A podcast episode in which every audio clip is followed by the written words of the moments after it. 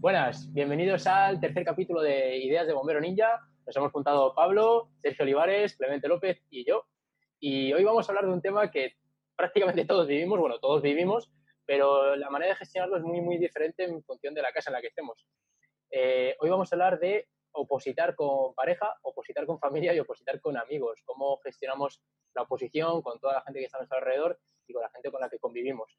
Que ya sabéis que es muy, muy difícil y no sería la primera pareja que se rompe o amistades que se rompen eh, por culpa de la oposición y por una mala gestión de la misma ¿no? y una mala gestión de nuestras relaciones. Entonces, bueno, va a ser un poco una charla entre los cuatro y a ver qué sale de aquí. Seguro que sacamos buenas, buenos aprendizajes y experiencias de compañeros y seguro que podéis sacar buenas ideas para aplicarlo con, con vuestra piba, con vuestro pibe, con vuestros padres, con, con quien sea. Em, lo único estoy pensando que hay una relación que se nos va a olvidar y es la de padres con hijos, porque yo tengo hijos, pero los he tenido después de la oposición. Pero bueno, seguro que ahora sí algo, algo podrán sacar. Pablo, ¿qué nos puedes contar, tío? Empiezo yo, si queréis. Bueno, pues yo justo en la oposición vivía con mis padres, con lo cual yo creo que es algo que lo facilita mucho la oposición, porque al final no vas a mesa puesta, por así decirlo, pero casi. Entonces tienes más tiempo para dedicarlo a la oposición. Tenía, bueno, tengo novia, ¿vale? O sea, la sigo conservando después de, de la oposición. Lo que pasa que yo, por ejemplo, del año y medio que estuve opositando, el primer año ya estuve Erasmus, con lo cual eso a nivel pareja pues es fácil y difícil de, llevar. Pero bueno, la verdad que una pareja, por ejemplo, en la oposición es un apoyo, para mí es un apoyo muy importante. O sea, yo muchas veces hacía un test, me salía de puta madre y yo me ponía contento. Pero es que como veía que mi pareja se ponía muy contenta, pues eso yo me ponía más contento y me, y me motivaba. Entonces, mm, yo creo que eso es un apoyo muy importante. Hay una cosa que eso, David, tú lo has dicho alguna vez, lo de que no puedes parar tu vida con la pareja o con los amigos durante dos años, porque si no, la gente sigue avanzando y tú te quedas ahí estancado y no puedes quedarte estancado porque es, que la gente sigue y, tienes que acompañarles. Yo eso con la pareja, la verdad que yo creo que lo he llevado bastante bien, o sea, todavía esto ha, durado después de la, de la obra, que yo eso ya lo considero un éxito y la verdad que es un, o sea, para mí es un, es un gran apoyo. Lo pasan mal, ¿vale? O sea, eh, mi novia la semana antes del camión estaba súper nerviosa, o sea, dice, yo es que no te decía casi nada para, para no ponerte nervioso, pero yo qué sé, tienes que decirles un poco también que te entiendan. O sea, yo lo que les decía es como, ahora yo necesito estabilidad. O sea, los problemas que tengamos, pues los tendremos que hablar, pero tener una vida lo más estable posible. O sea, si tienes al final una pareja con la que estás igual discutiendo, que tienes malos rollos o que no lo entiende, yo eso sí que lo hablaría y mira, pues, o sea, yo lo siento, pues si uno quiere opositar en paz, por así decirlo, y tiene una pareja que le está haciendo que no pueda cumplir su sueño de ser bombero, pues hay cada uno que se replantee lo que quiere, si quiere esa pareja o quiere ser bombero. Pero bueno, yo creo que lo de tener una pareja que te apoye es un plus muy grande en la OPO, porque también cuando tú tengas un día malo, así, o sea, ya, joder, de todos los días que estudias, habrá algún día que no te apetezca, ¿vale? Que no te apetezca una puta mierda. Alguno, ¿no? Alguno suelto, ¿vale? Por ahí. Y yo qué sé, pues que le digas a tu novia o tu novio, pues, joder, es que estoy un poco así y no me apetece mucho. Pues yo qué sé, simplemente que te dé un mensaje de ánimo, de que venga, que tú puedes, que, o sea, no solo tú puedes, de venga, pues ponte un ratito y luego tal, que te dé ánimos esa persona que es importante para ti, yo creo que, bueno, que te motiva a seguir estudiando a tope, no sé. O sea, para mí ha sido un, un gran apoyo y yo le agradezco mucho todo lo que ha tenido que, que tragar en la OPO, que al final somos unos rayados y no son pocas cosas las que traga la pareja. Vaya, vaya puto pelota, chaval, el Pablo. Ya, chaval. ¿Cómo se nota que luego lo va a ver su piba, tío? Y está ahí. Su piba está al otro lado del ordenador. está, está, aquí detrás. Está ahí detrás del armario, así mirando. Yo creo que la, sea, la, la oposición engrandece lo mejor y lo peor, ¿no? De, de las parejas. Es que hace así como, sí, sí, sí, sí.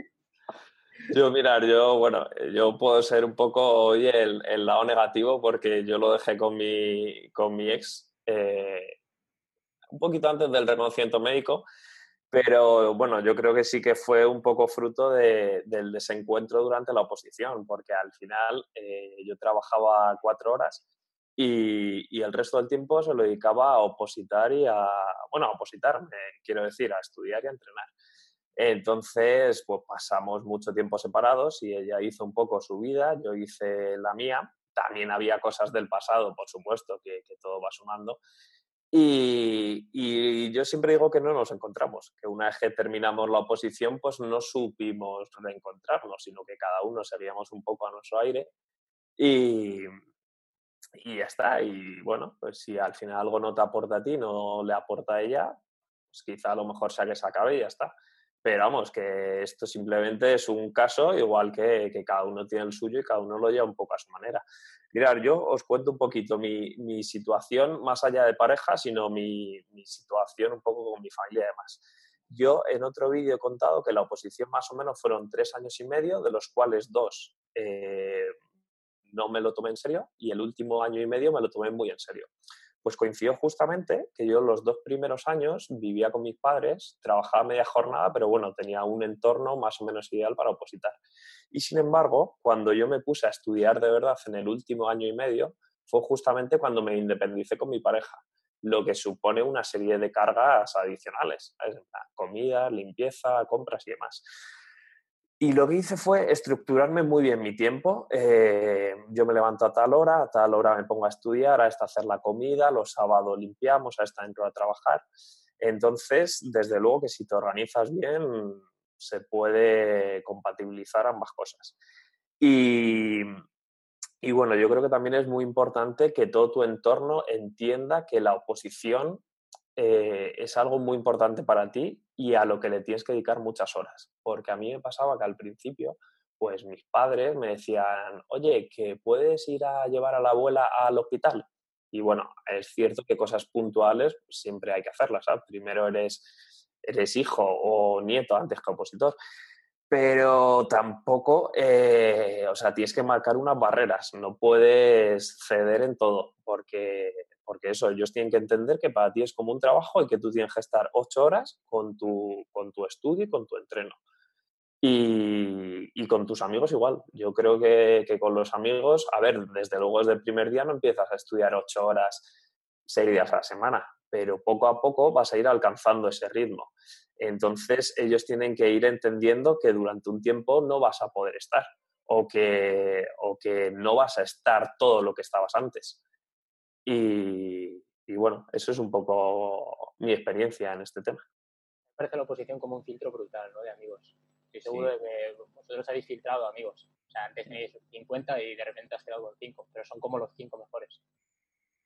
con los amigos, no sé si os ha pasado alguna vez que decías, puedo quedar, pero solo hasta esta hora. Y yo alguna vez decía, no, pero quédate, échate una cerveza más. Y yo, a ver, si me queréis, me vais a dejar que me vaya ahora, ¿vale? O sea, esto es así. Si vosotros me queréis, me vais a dejar que me vaya ahora. Y luego, a mí sí que me ha pasado alguna vez, y esto lo recuerdo muy bien, de quedar con unos amigos y decir, joder, es que, o sea, de, que la, tener la posición tan dentro de decir, es que yo ahora mismo no quiero estar aquí, tío. Había salido de mi casa, que estaba estudiando carreteras, me había dejado el tema, me faltaba red local o algo así por haberme, por haber quedado un rato, que tampoco que quedara mucho. Pues había quedado, me lo había dejado a medias y yo, joder, es que no, no conectaba con mis amigos. O sea, yo tenía mi cabeza en carreteras y yo se lo dije a un amigo, dice, es que, dice, yo ahora mismo, o sea, estoy muy bien aquí con vosotros, dice, pero yo, si pudiera, volvería a mi casa a terminarme el tema de carreteras. O sea, es lo que me pide el, cuerpo, porque yo que sé, es que tengo la mente enchufada en casa, en la posición, y no aquí con vosotros. Yo lo siento, pero luego está bien, luego hablas y desconectas y tal pero hay muchos momentos en que te tira más la posición y estar estudiando en tu casa, por lo menos en mi caso, que luego quedando con amigos. Mm. Es muy importante el saber desconectar, el, decir, mira, eh, tengo 10 horas hoy de tiempo libre, pues 8 se las voy a dedicar a la OPO y una a mi pareja y media a hablar por teléfono con mis padres. Y que esa hora que le dediques a tu pareja o a quien sea esté el 100% con él.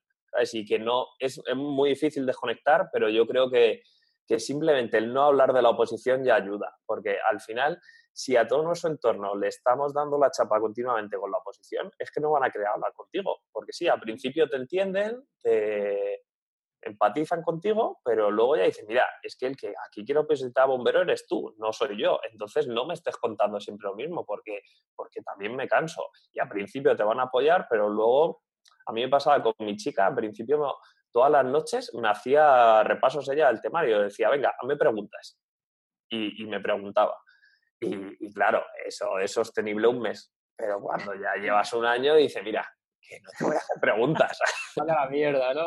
Entonces hay que separar un poco y aunque sea difícil decir, mira, este, este tiempo que les voy a dedicar, como va a ser poquito, tengo que estar al 100% con ellos y no hablar de la oposición. Yo creo que ese sería mi consejo. Clemen hizo algo, Clemen hizo algo brutal. Cuéntanos. En, en los tiempos, con la familia y eso, dices. Bueno, me refiero a lo del centro de alto rendimiento que montaste. Ah, sí. pues mira, el, la primera... Toda la comunidad de Madrid, ese sitio, macho. Es archi conocido. Eh, la verdad es que es, es, buena jugada. Bueno, es una, es una apuesta también.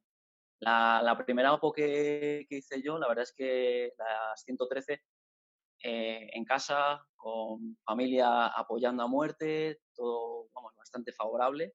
Y, y, bueno, la verdad es que yo tenía todo para estudiar lo que quisiera, entendimiento 100%, estaba con una chica que a la vez también estaba opositando, por lo tanto, facilidades por todas partes, o sea, era todo absolutamente entendimiento. Pero bueno, no salió esa oposición y yo decidí que necesitaba dar un pasito más adelante y me independicé. Pero la, con la fortuna de irme a una casa compartida donde había más opositores, había algún bombero más y había otra gente que estaba opositando a otras cosas. En total, vamos, en resumidas cuentas, ambiente de estudio, ambiente tranquilo. Eh, por una parte, eh, requería trabajar porque hay que pagar eh, alquileres, comida, etcétera. Pero por otra, lo que es el ambiente de, de casa, el, el vivir eso, un ambiente muy favorable, pues a mí me empujó, me empujó bastante. Entonces, al final, un poco lo que hablamos, los amigos Em, aprenden un poco, al final es un trabajo en equipo, ¿no? Para, para todos. Eh, aprendes a organizarte, aprendes a, a, desconectar, es decir, vale, voy a estar con mis amigos un ratito y voy a intentar que ese, trabajo, que ese tiempo sea tiempo de calidad. Es difícil porque al final nos ponemos las gafas, las gafas de opositores, de bomberos y vamos viendo temario por todas partes, en, en bares, en carreteras, en parques, en todo, siempre hay información. Y primero hay que hacer un ejercicio de eso, de conciencia, de decir, vale, eh, Tiempo de calidad, tiempo de amigos, tiempo de pareja, tiempo de familia. Focalizo eso y oposición luego vendrá. Y nada, al final, pues como hablamos, el, a nivel social de amigos queda un poquito de lado, pero en mi caso, eh, mi grupo social, mi grupo mayoritario de amigos estaba en casa y eh, son todos opositores o bomberos. Por lo tanto, todo eran estímulos constantes de cara a la oposición. Y bueno, creo que ayuda, ayuda, es una apuesta tocha, salir de casa, salir del apoyo directo de los padres, salir de la mesa puesta y tal, pero, pero bueno, yo en mi caso fuimos a, montamos aquí un centro de, de frikis opositores y, y, la verdad es que ha sido bastante estimulante. De momento a casi todos nos va yendo bien, hay alguno que todavía no ha enganchado del todo, pero segurísimo que lo va a hacer, enganchará, seguro. Y, y nada, la verdad es que una, para mí, fantástico, vamos. Montaron algún tipo de, como de visita, tío, como un museo. unas guías turísticas. Pues una guía turística, tío, por esa casa, que cobres tres pavos por entrar, tío, y les enseñes todos los trucos. Yo cuando pasé aquí me flipó, ¿eh? a mí me gustó mucho, tío. Yo me acuerdo, estuve, estuve en, una, en una barbacoa que hicisteis cuando ya yo ya había probado y a mí me flipó. O sea, yo cada paso que iba dando, para empezar, el entorno, el entorno de, esa, de esa casa es precioso. O sea, en la sierra, una casa grande con jardín, era una pasada.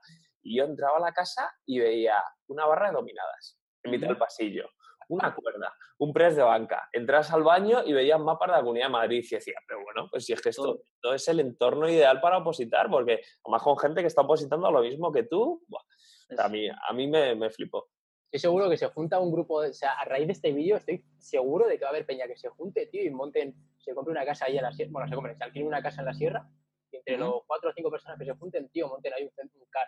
A mí me parece la polla, ¿eh? ¿eh? Le veo un peligro, macho. ¿Cómo gestionabais la parte, Clemen, cómo gestionabais la parte mental? Porque entiendo que a lo mejor, seguro que de estos días tóxicos, ¿sabes? Que que estás ahí envenenado, ¿no os contagiáis entre vosotros? A ver, era un poco curioso porque cuando, por ejemplo, querías hacer descansos, salías a hacerte tu descanso y tal, y veías que la puerta estaba cerrada con la lucecilla por debajo y decías, hostia, este cabrón sigue chapando. ¿Sabes? Entonces, ese era un poco el, trabajo de aquí, decir, venga, yo necesito mi tiempo y al final cada uno asume que, el ritmo es diferente para cada uno. De hecho, los horarios, las rutinas son diferentes. Al final tenemos el punto en común, pero no, no todo el mundo funciona bien por la mañana, no todo el mundo trabaja bien por las tardes. O sea, cada, uno ha adaptado su película, teníamos nuestros puntillos en común. Yo creo que en esta casa, en este caso, por ejemplo, aceptamos eso muy bien, que no, no se habló, pero era obvio que no iba a haber piques, eh, nos lanzábamos preguntitas, tal, hacíamos cosillas juntos y tal, pero no, no era, desde luego era un ambiente más familiar que competitivo, era más apoyo que pullas por todas partes. Entonces, en lo que es el, factor mental de, tener eh, estímulos positivos, eh, facilitaba bastante todo el trabajo en general, ¿sabes? eso está muy bien. Yo creo también, o sea, que ese, ese ambiente de nos apoyamos, eh, nos vamos, o sea, somos opositores en una casa, nos vamos sumando, mm, eso va mucho en pro de la oposición, que están compitiendo todo el rato, que al final yo creo que es agotador. O sea, estar midiéndote siempre con los demás, yo creo que a la, a la hora de la oposición llegas cansado al examen. O sea, que tampoco, tampoco ganas tanto compitiendo. Es decir, de qué me que esto pasa muchísimo y seguro que os ha pasado a los tres. Esto de que llegue, tienes ahí tu grupete de colegas, ¿no? De opositores, cuatro, cinco, seis, tres, los que sean. Y llega uno, tío, y te plantea una pregunta el día antes de un simulacro o el día antes del examen, de estas que dices, o sea, ¿qué, qué mierda de pregunta es tío? Que no, es ni productiva, ni me motiva, ni lo único que hace es desestabilizarme porque te has metido una fumada aquí. O sea, que, sé, que son por los nervios, que nunca es por mala intención, ¿no? Pero son por los nervios, por la ansiedad. Y, es como el, pues si la fallan también ellos, como que me siento yo tranquilo, ¿no? O ellos no se han dado cuenta, yo sí. Joder, tío, a mí eso me, a mí eso me daba un poco de miedo. O sea, cuando me juntaba con muchos opositores me pasaba un poco eso, que me daba miedo a ver cómo, cómo iban a reaccionar, ¿no? Cómo me iban a hacer algunas cosas que me desestabilizan y me sacan un poco de mi, de mi confort, de mi concentración. No sé si os ha pasado alguna vez. Mm.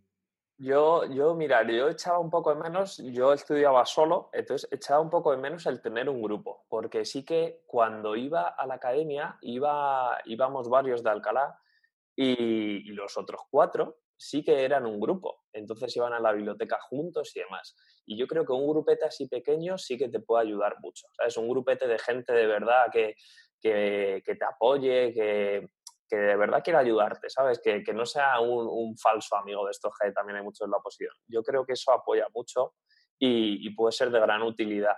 Pero sin embargo, sí que es cierto lo que tú dices, David, que el ambiente muchas veces de las academias presenciales está un poco viciado, ¿sabes? Hay como hay una competitividad, hay, hay casos desde luego, pero hay una competitividad que a mí muchas veces no, no me gustaba, tío. Y, y, era eso, era un poco tóxico y tenías que saber eh, cribar muy bien los comentarios de la gente porque a veces te podías dejar llevar por algunas cosas que te iban a perturbar un poco de, tu progresión y de tu estudio y entonces eh, hay que saber de qué aislarse y con qué conectar. Y creo eso, creo que un grupo grande es un poco tóxico y que un grupo pequeño bien, de, gente que, te va a ayudar de verdad, puede ser muy positivo. Como el de Clement, que eran así muy, muy, muy amigos, tío. Eso es. Ya os conocíais antes, entonces sabes muy bien cuáles son los pros y los contras, e incluso si alguno coge algún día, pues se le ayuda, ¿no? Y estaba el resto, sí, eso es. Eso es. Eso, eso mola mucho. Eso mola mucho. Quiero reconducir otra vez de nuevo a lo de la pareja o la familia, porque, bueno, en mi caso, como anécdota, eh, bueno, quiero, me quedo así como con dos anécdotas. Una iba con Pablo eh, y una vez estaba trabajando, estaba trabajando en una tienda de suplementación y llegó un pibe que era bombero, bombero de la Comunidad de Madrid. Era bombero de la Comunidad de Madrid desde 2012, creo. Y me contó que el número 2 de su oposición una vez estaba en el cine con colegas y que en medio de la película se salió y se fue a casa a estudiar. Y yo, y yo estaba currando y decía, vaya puto loco, tío. O sea, y, ese, y, yo por dentro pensaba, y ese era el número 2, ¿quién cojones es el número 1? Eh, decía, vaya puto loco, tío. Se, le ha ido la olla. Y a los dos años estaba igual. O sea, yo es que directamente no salía con colegas. Yo es verdad que filtré muchísimo. ¿eh? Yo en cuanto a colegas corté, corté mucho, mucho, mucho porque, bueno, yo sí que, bueno, como independicé por el camino, que además me casé, eh, además Raquel se quedó embarazada, bueno, yo lo de no parar la vida lo, lo llevé a rajatabla. Pero Estás completo, ¿eh? tampoco penséis que es mérito mío, ¿eh? O sea, el mérito es de, es de Raquel, que es una, es una puta máquina y confiaba en que esto iba a salir bien. Yo decía, bueno, pues si tú lo ves, yo lo veo, venga. Pero, pero yo como que hablé con ella y hubo un momento en el que yo le dije que, que yo no podía estar a todo. O sea, yo le dije, mira, yo estoy a la oposición, entonces, y yo quiero estar contigo toda la vida. O sea, yo quiero estar contigo muchísimo tiempo porque, porque me encantas. ¿eh? Entonces, necesito que tires tú del carro. O sea, necesito que tires el carro también por mí, que me ayudes. Que cuando veas que esté jodido, que necesitas más tiempo conmigo, que me lo digas. Que yo, o sea, y es verdad, yo como que no me esforzaba tantísimo por la relación, pero cuando ella me decía, oye, tenemos que pasar más tiempo juntos, yo cortaba, no estudiaba nada ese día y me iba con ella. O sea, yo, yo en eso sí que era estricto. Entonces, como ya veía que, vale, él está a, piñón con esto, cuando yo le demande, él va a estar ahí. Entonces, y no, no pausó su vida, más o menos continuó.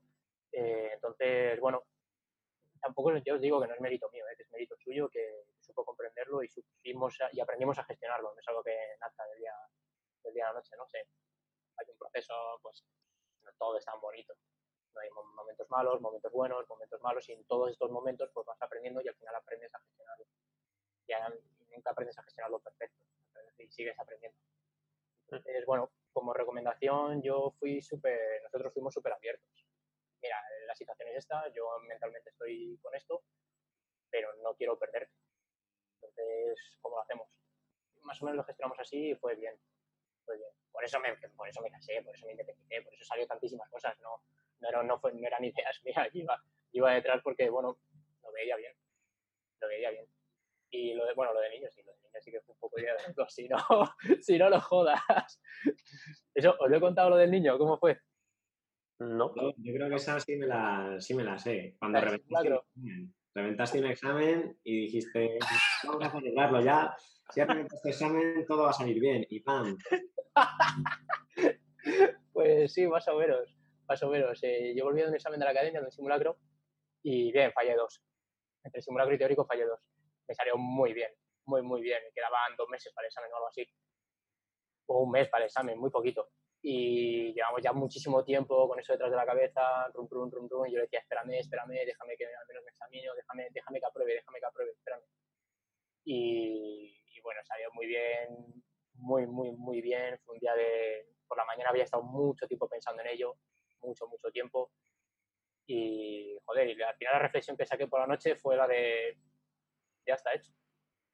Como dijiste tú, Pablo. O sea, si porque deja ahora de estudiar un poco tampoco va a pasar nada, ¿no? Pues, pues yo pensé, mira, ya está hecho. O sea, si suspende esta posición, pues en la siguiente tendré que seguir, pero es que lo duro ya está hecho. Mm. que- que Clemen, lo duro ya lo había hecho.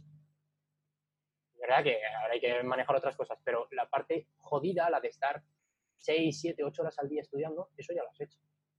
Y yo me di cuenta ese día y dije, bueno, pues como lo duro ya está hecho, también yo trabajaba en AENA, trabajaba unos 5. Ujú. Entonces, claro, eh, es otra situación. Y bueno, pues, pues ¡pam! Básicamente, no sé, eh, y bueno, salió, salió más o menos bien. Y yo no dije ni nada a ni un solo opositor. ¿vale? O sea, yo no dije ni nada a nadie. Porque dije, como lo diga, como lo diga antes del examen, una semana antes, y llegue Soli, pues eso, con toda su buena intención, ¿eh? Y me diga, pero tío, ¿cómo te metes ahí? Vaya liada, no sé qué. Digo, seguro que me jode, tío, mentalmente y me, me desestabiliza muchísimo. Y nada, lo dije según salimos del examen. Según salimos del examen, se lo dije como a dos o tres colegas y dije, Dios, eh, Raquel está embarazada. Bueno. Yo, yo creo, David, que esto, lo de la oposición, tío, es una apuesta para gente valiente.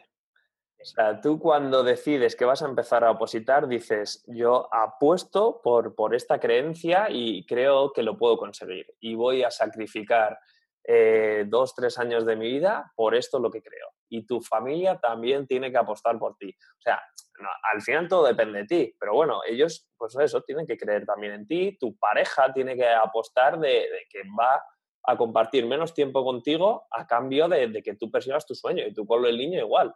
Tú dices, pues voy bien, voy para adelante con lo que, con lo que sea. ¿Cuánta gente te has cruzado que no haya apostado por ti? Soli.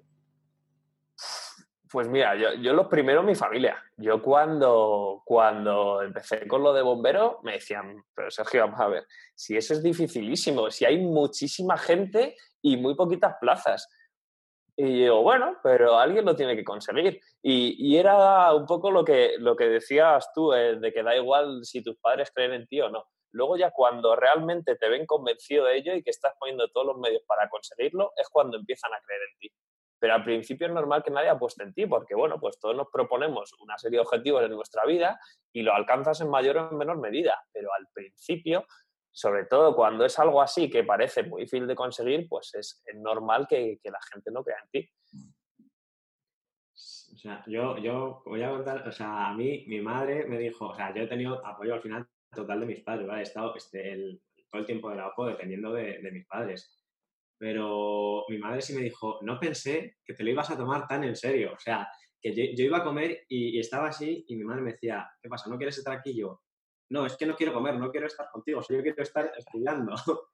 Mi madre me dijo eso y dice, yo no pensé que te lo ibas a tomar tan en serio y tan disciplinado porque yo, yo qué sé, en la uni al final siempre, yo, yo trasnochaba mucho, me quedaba muchas noches enteras en vela para hacer la entrega del día siguiente. Entonces nunca había tenido esa disciplina de no, mira, este día voy a estudiar esto, esto y esto, esto, esto, esto.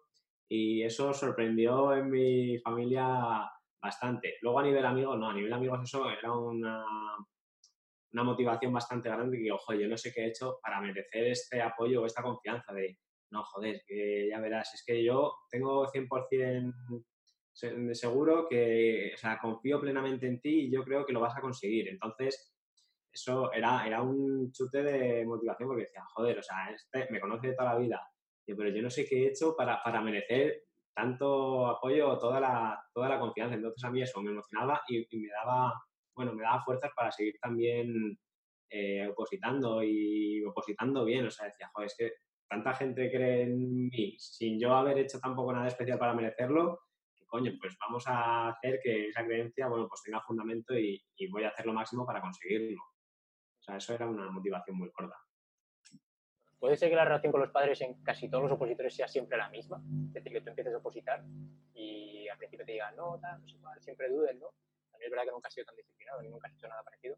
Y luego en cuanto te ven, que te ven serio, si te ven tonteando, pues te van a seguir diciendo, oye, a lo mejor esto no es lo tuyo.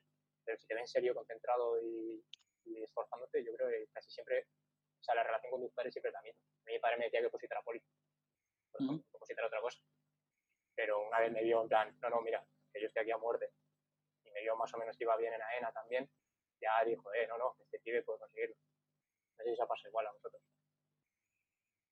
Clemen, mm. Sergio. Sí, en mi caso, el...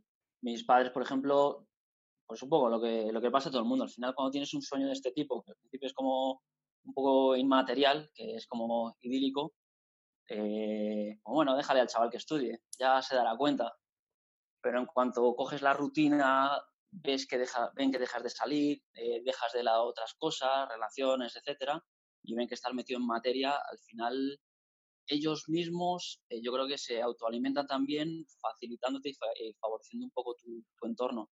Entonces, eh, en mi caso, súper agradecido, mis padres apoyo incondicional en cuanto vieron que esto era algo que podía materializarse y que yo estaba entusiasmado con la historia, y a ellos les apetecía mucho el, participar, el ponérmelo todo fácil, el tema comida, se venga hijo, tú te organizas y nosotros te ayudamos en lo que podamos. Algún mes vas jodido de pelas, pues venga, nos pides y ya lo apañaremos. Entonces, eh, eh, no sé, por parte de mis padres, todo muy fácil, daban todo. No, no había que pedir demasiado, ellos se sentían parte del equipo, al final es, es una apuesta personal, pero es una apuesta para todos yo sé que si nosotros conseguimos nuestro objetivo, eh, pues al final es que nuestros padres van a estar casi mucho más contentos de que nosotros estemos plenos y satisfechos que nosotros mismos, ¿sabes? Entonces, no sé, supongo que vosotros igual. Sí, sí hay, un, porcentaje gigantesco de nuestro casco, tío, que de nuestros padres, de nuestras parejas, de, la gente que está cerca. Yo, yo, yo, creo incluso, David, que lo de creer en ti incluso es de uno mismo. Porque yo estos dos años que no opositaba en serio, yo no creía en mí. O sea, yo veía a la gente, eh, la academia, el nivelazo que tenían y decía, yo nunca voy a llegar al nivel de esta peña. y llega un punto de inflexión en el que te organizas, eh, empiezas a trabajar, porque es que al final todo, todo se refleja lo que, lo que ocurres. Empiezas a darle ya tu primera vuelta al temario, en los simulacros ves que vas subiendo cada vez de puestos y cada vez vas creyendo más en ti. Y, eso eh, puede ser un espejo de la relación con tu familia, con tu pareja o con tus amigos. Total, macho. ¿Cómo quedaste en el teórico, Soli? Quedaste muy arriba. El 43. 43 empatado con el 44 y 45, pero lo de decir 43 es mejor que 43. 43 mola más. Yo digo 5 siempre, pero estaba empatado también con gente. Eh, sí, sí, sí. Eso, curioso, ¿no? Como, como un opositor que se ha tirado dos años sin, sin tomárselo en serio, de repente le, cambia el chip y se coloca el 40 en una oposición. Es, todo cuestión de organización y de, y de empezar a echar horas. Si es que si solo, si echas pocas horas y encima no estás concentrado, es imposible. Totalmente, totalmente. Eh, bueno, chicos, yo creo que os parece que vayamos cortando. Sí. ¿Queréis aportar algo último? Y así nos despedimos. ¿No? Mm. Pablo, Pablo, Pablo está pensando. Pablo está ahí meditando y diciendo, voy, a, sacarle el, la tarta, ¿no? Ahí al final, venga, cuéntanos. No. Eh, eh, la familia, la familia. Eh, no, yo una cosa que sí, lo que has dicho tú, como yo he dicho la parte de la pareja, lo de que ella, igual la otra parte va a tirar más, pues luego sabes que te toca a ti, o sea, no se hace un cabrón egoísta y si tira a la otra persona, luego ser agradecido y que te toque tirar a ti un poco más, ¿vale? Porque tú vas a probar el camión, se te va a ir todo y la otra persona ha estado tragando opo durante los años que has estado opositando. Entonces, luego a partir de ahí ser un poco agradecido simplemente y saber que te toca tirar. Ese es mi, mi consejo para los opositores, es lo que diría yo, a la colación de lo que has dicho tú antes. Pablo, vamos a organizar una cosa. Vamos a, vamos a organizar a nuestras chicas y que un día hagan ellas el capítulo. Seguro que pueden ayudar también a muchas parejas ¿no? que, están sufriendo la oposición en, iba a decir en, en, segunda fila, pero no, están en primera igual que, igual que nosotros. Y no valen padres también por aquí, seguro, ¿eh? Por eso llamamos a nuestras madres también, ¿no? ¿Algún, algún, algún, compi de, de, Clemen del super piso ese de opositores que se ponga ahí y dice, no, pues, pues nos organizamos, tal, le damos más de ánimos, tal, a ver cómo ha sido la experiencia desde, desde fuera. Eh, pues lo movemos, ¿eh? Lo organizamos. Estaría, bien, no es ninguna broma, no es ninguna broma. A ver qué, a ver qué opina la gente, pero seguro que a la gente le, le mola la idea. Bueno, chicos, pues si os parece, nos vamos despidiendo. Y bueno, la gente, yo iba no a decir nada, pero como nos van a ver con las mismas camisetas, pues lo vamos a decir. vamos a grabar dos capítulos seguidos. Ahora se incorpora Diego. Así que nada, la semana siguiente tendréis el siguiente capítulo. Eh, chicos, muchísimas gracias, como siempre. Bueno, un abrazo. Gracias. Gracias a ti, David. Esperamos haber aportado muchísimo y que, bueno, que nuestras experiencias y un poco lo que os hemos contado os ayude a mejorar vuestro camino hacia el, hacia el casco, que no es ni mucho menos fácil no es, fácil para nosotros y no es fácil para la gente que está en alrededor. Un fortísimo abrazo a todos. Nos vemos en los siguientes capítulos. Chao. Un placer. Chao.